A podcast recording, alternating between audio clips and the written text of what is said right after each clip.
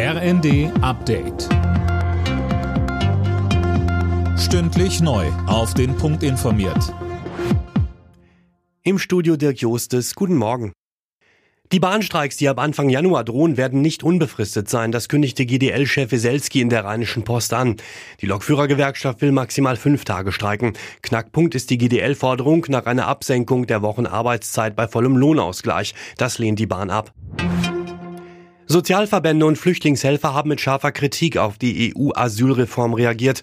Vom Flüchtlingsschutz in Europa bleibe kaum etwas übrig, heißt es etwa von der Arbeiterwohlfahrt.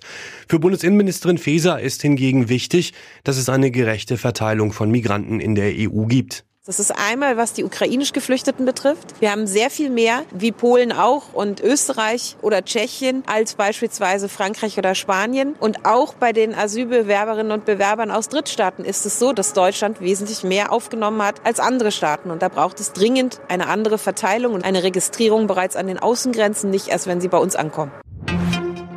Ihr Paket wird zurückgesendet. Letzte Möglichkeit, es abzuholen. Die Verbraucherzentrale warnt aktuell vor solchen SMS.